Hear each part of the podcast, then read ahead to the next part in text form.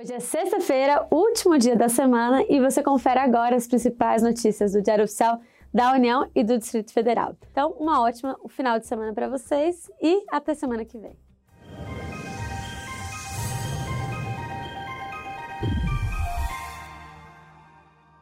Confira agora as principais notícias extraídas do Diário Oficial da União de hoje. Secretaria de Aviação Civil disciplina processo de apuração de responsabilidade no órgão. A portaria disciplina o processo administrativo decorrente de danos causados ao erário e de eventuais violações às regras previstas nos editais dos programas de capacitação sob coordenação do Departamento de Planejamento e Gestão da Secretaria Nacional de Aviação Civil do Ministério da Infraestrutura. Será constituída comissão permanente de apuração mediante a nomeação de três membros titulares e eventuais suplentes, em portaria do diretor do Departamento de Planejamento e Gestão. A decisão do processo deverá ser fundamentada com indicação dos fatos e dos fundamentos jurídicos, devendo ser explícita, clara e congruente, podendo consistir em declaração de concordância com fundamentos do relatório da Comissão Permanente de Apuração que nessa situação o documento deverá ser parte integrante do ato. Portaria regulamenta incentivo financeiro a ações de valorização de profissionais da segurança pública.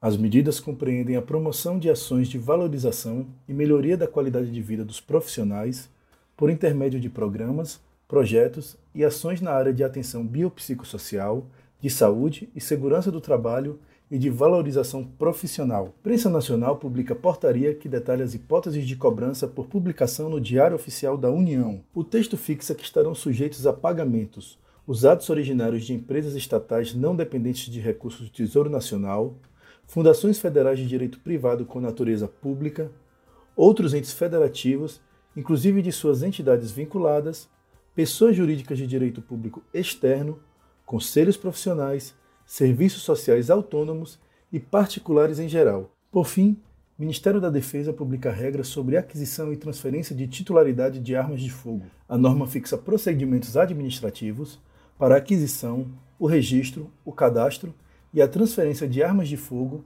e a aquisição de acessórios e de munições no comércio ou na indústria, a aquisição por importação e a exportação de armas de fogo, acessórios e munições serão tratadas em norma administrativa do comandante logístico.